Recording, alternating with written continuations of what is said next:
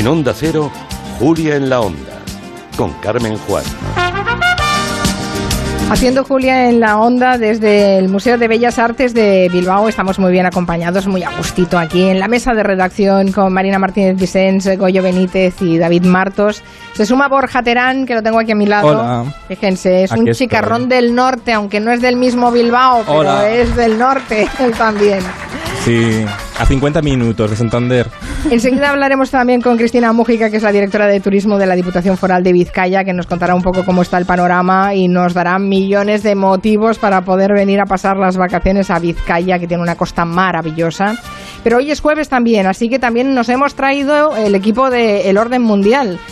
Solo dos, no puede venir todo el equipo porque no pueden dejar desabastecida su redacción, pero aquí estarán Eduardo Saldaña y Fernando Arancón, que nos contarán muchos detalles de esos equilibrios internacionales que se están moviendo de forma muy interesante, sobre todo a raíz de la entrevista ayer en Ginebra entre Joe Biden y Vladimir Putin.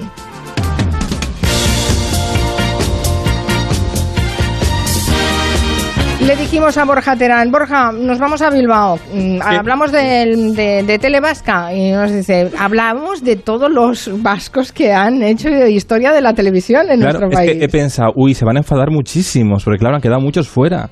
Porque Euskadi es una, un- una escuela de, de talentos de la televisión. Yo creo que porque hay una televisión autonómica que sabe tomar muy bien el pulso a lo cercano, a lo próximo. Es una de las televisiones autonómicas que mejor funcionan y que más han innovado incluso, ¿no?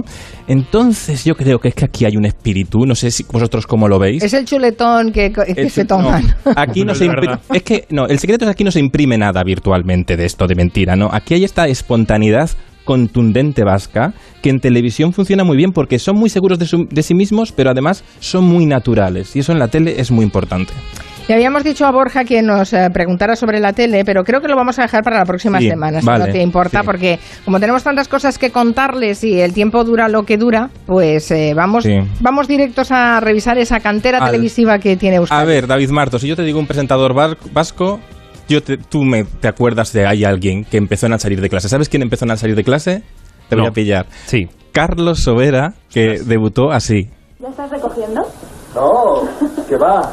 Pero bueno, me encantan que otro tipo de flores también entren en la tienda, ¿eh? Qué bonito. Eso ya no se oye por ahí. ¿Te, te ha gustado? Pues menos mal, porque según te lo estaba diciendo me ha parecido una cursilería, vamos, que... que... ¿Qué va? ¿Y qué tal? ¿Has venido a comprar flores? ¿Visita de cortesía? Pues la verdad es que he venido a que me eches una mano. Bueno, es, el- es, es Carlos Sobera con el Zapataki en el año 97. A el Zapataki no lo hubiera reconocido nunca. se acaban liando. ¿Ah, sí? Sí, en, en la salida de clase, Sobera se acaba liando con Pataki, se dan así un, un besito. Sobera que empezó en ETV, de, de- de guionista, por cierto, pero Sobera luego ha protagonizado con su espontaneidad tremenda, ha protagonizado grandes momentos, como uno de los grandes gazapos de los concursos. ¿Os acordáis de Remedios Cervantes, que fue una vez a un concurso de Antena 3 de la tarde? Y de repente ella decidió cuál era la respuesta correcta y el pobre concursante se quedó sin nada. Vamos a recordar ese momento de impulso televisivo. Diluido en agua, ¿cuál es un buen conductor de la electricidad? Diluido en agua. Creo que es la sal.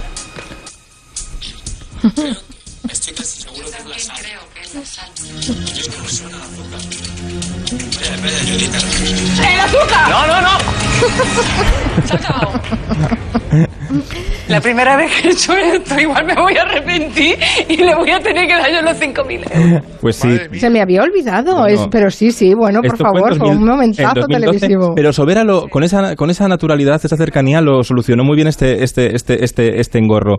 ¿Sabéis de que, que Sobera fue guionista de un programa aquí en la ETV que se llamaba Boulevard? ¿Alguien aquí se acuerda de Boulevard en ETV?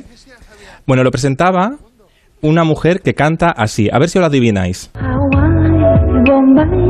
Son dos paraísos que a veces yo me monto en mis pisos. No es Ana Torroja, eso está No. claro. No. A ver, Goyo, No, no, ni idea. David. Ni idea, no, no. Marina lo sabe. Ni idea. Yo es que no sirvo para más singer, no, no, no serviría. no servís de jurado de más singer, ¿eh? Ni idea. A ver un poquito más. Del 33 Es vasca, claro, eso sí. Es vasca, canta con... Alguien en la sala lo... A ver, ahí hay una mano que lo levanta y lo ve, lo ve. Vamos a ver.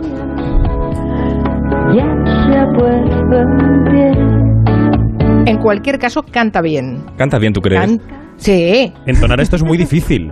claro que canta bien. Hombre, cantar por Ana Torroja siempre es, es- es un poco complicado, porque Ana Ro- Torroja tiene mucha personalidad. ¿Quién lo sabía? A ver, hay un voluntario. Creo que es Ani Gartiburu. Correcto. Muy bien. Ani Gartiburu. Pues qué bien canta, muy bien, sí, sí, perfecto. Correcto, Ani, Ani Gartiburu en un Telepasión, que también debutó aquí en ETV y luego, fíjate, lleva toda la vida en televisión española haciendo aquello del corazón, corazón. Que lleva, lleva muchísimo tiempo, eso y las campanadas. Más de 20 años lleva ya, fíjate, haciendo el corazón. Tremendo. Luego, eh, el ATV ha sido también muy, muy cantera de programas de. Hacían programas de testimonios, de esta, de esta es mi gente. Había un programa muy como el Diario de Patricia, y que de ahí, Antena 3 fichó a Patricia Gastañaga para presentar aquel programa que era de, de, bueno de gente contando su vida, pero que también sus vidas a veces eran tan peculiares que daban ataques de risa muy grandes, como este. Juan, buenas tardes. Hola. Uy, Juan, perdón. Fernanda. Fernanda, buenas tardes. Oye. Eres guapi. A ver, Fernanda. Tú cuando empezaste tu relación con Juan. Perdona. No pasa nada. Bueno, cuando empezaste con Juan decía yo, tú estabas casada, tenías Sí. hijos, Sí. pero no te iba bien y. Sí. Es dramático. Es que es, Es imposible frenar un ataque de risa ¿A de ti, estas a ti, Mari Carmen, te ha dado alguno alguna Oh, vez? bueno, muchos. No. Muchos. O sea, si, le, si le llamas con nombre de hombre a una mujer, Cla- No, pero es que además, Y claro, la risa cada, la tienes. iba- iba cada, cada personaje este tipo de programas, porque claro, cualquiera no va a determinados programas. Entonces, claro, ¿cómo reaccionas? ¿Cómo aguantas el, el- el- el tono, no?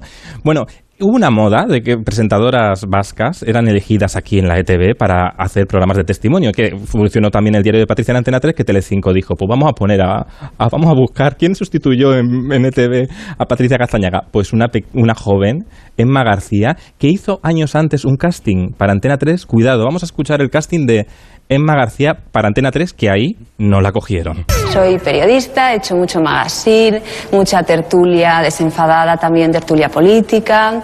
A ver que me acuerde yo ahora de todo lo que he hecho, concursos, eh, presentaciones de galas, desfiles de moda, pero de todo un poco, de todo lo que me han dejado. A, sobre a todo ver, el de- casting muy, muy gracioso no era, era un casting un poco de resumiendo lo que es hecho, el currículum. Pero estos castings no son públicos, ¿no? Bueno, pero a veces lo suben las cadenas, hacen los zappings estos Ah, y dicen, vale. vamos a rescatarlo. Vale, vale. Cuidado con los castings, que luego lo sacan. Claro, pero eso es muy peligroso porque no, no es lo mismo estar eh, sometiéndote Ya. a una prueba que después que todo el mundo te juzgue, ¿no? Ay, pero todo lo que queda grabado queda ahí, que se lo digan a los de maldita hemeroteca.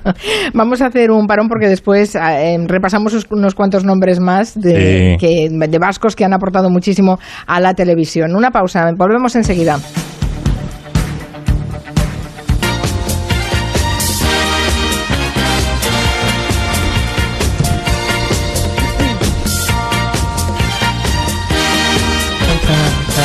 Terán habíamos dejado el listo muy alto y ahora a ver, no Bueno, muy sé, alto. ¿con qué nos vas a sorprender? ¿Qué otros canteranos vascos han em, hecho grande la televisión española? Bueno, yo creo que ahora hay tres nombres propios, clarísimos. Uno que define David Martos y yo creo que hemos- Sí. somos de esa generación que hemos crecido con el que apostamos, Por favor. con el Grand Prix. Me encantaba. Yo también. ¿Te gustaba la vaquilla del Grand Prix?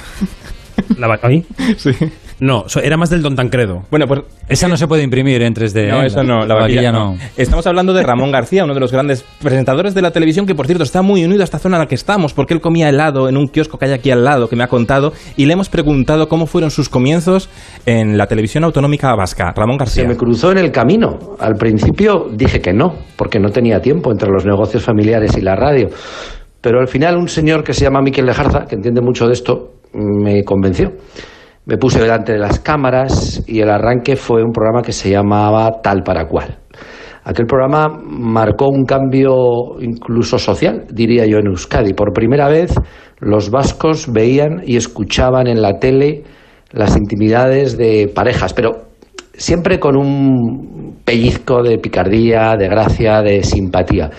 Ahí nació el Ramonchu de la tele, porque yo en mi tierra eh, sigo siendo Ramonchu. Qué importante es que te llamen por el nombre este de pila, ¿no? Del el juego de, de- de palabras. Que la ETV fue, fue por delante en programas de estos de contar su media naranja, las cosas del, del, amor y del desamor y de todo esto. Casualidad, Ramón García un poco llegó casualidad a la televisión porque al principio no quería, pero hay otro nombre propio que es uno de los grandes comunicadores vascos que sigue triunfando en la televisión 30 años, triunfando cada día al mediodía, y ese nombre es Carlos Arguiñano. ¿Queréis recordar cómo fue su primera vez en televisión española? Sonaba Sí. así. Hola, soy Carlos Arguiñano y a partir de hoy, de lunes a viernes, todos los días vamos a cocinar en esta nuestra cocina. El primer plato del menú de hoy va a ser un arroz con verduras y rabo. Muy sencillo, mira. muy fácil de Es preparar. como si lo hubiera grabado ayer. Pero está mucho más cortado, ¿eh? Se le ve mucho más... Sí, el rabo no estaba serio. impreso por 3D por seguir el running gag. Era rabo de verdad de la buena, ¿no? Bien. de la buena. No, no, no sabéis, es que hay otro gran presentador en la sexta, eh, Iñaki López. El padre de Iñaki López fue jefe, digamos, de Arguiñano en la Mili. ¿A que esto no lo sabíais? No. Pues lo contó así Iñaki, Lo- eh, Iñaki López y Arguiñano en un programa de TV en 2015. Tu padre era mi cabo. Y teníamos las tardes libres y solíamos vender pelucas y laca de uñas por todas las peluquerías de Vitoria. Nos poníamos lo mejor que teníamos en el armario. Hay una cosa que Carlos no ha querido contar. A ver. Vendían mel- eh, pelucas y vendían efectivamente maquillaje, etcétera, etcétera. Vendían a veces en Vitoria, pero mi padre me contaba que donde realmente vendían muchas pelucas era en la calle Las Cortes de Bilbao. O sea, los clubs, ellos vendían entre, entre las del gremio, les quitaban las pelucas de las las manos. mejores clientas. Una locura, una locura. Qué bueno. ¿Qué, qué- qué uniones más raras da a veces la televisión, ¿no? Sí, la, la bueno. trastienda de, de la tele. Bueno, Claro. pues Es un país pequeño y se conoce Sí. mucha gente, Sí, está sí. muy bien. Gracias Borja por este repaso a todo lo que Euskadi ha dado para la televisión nacional.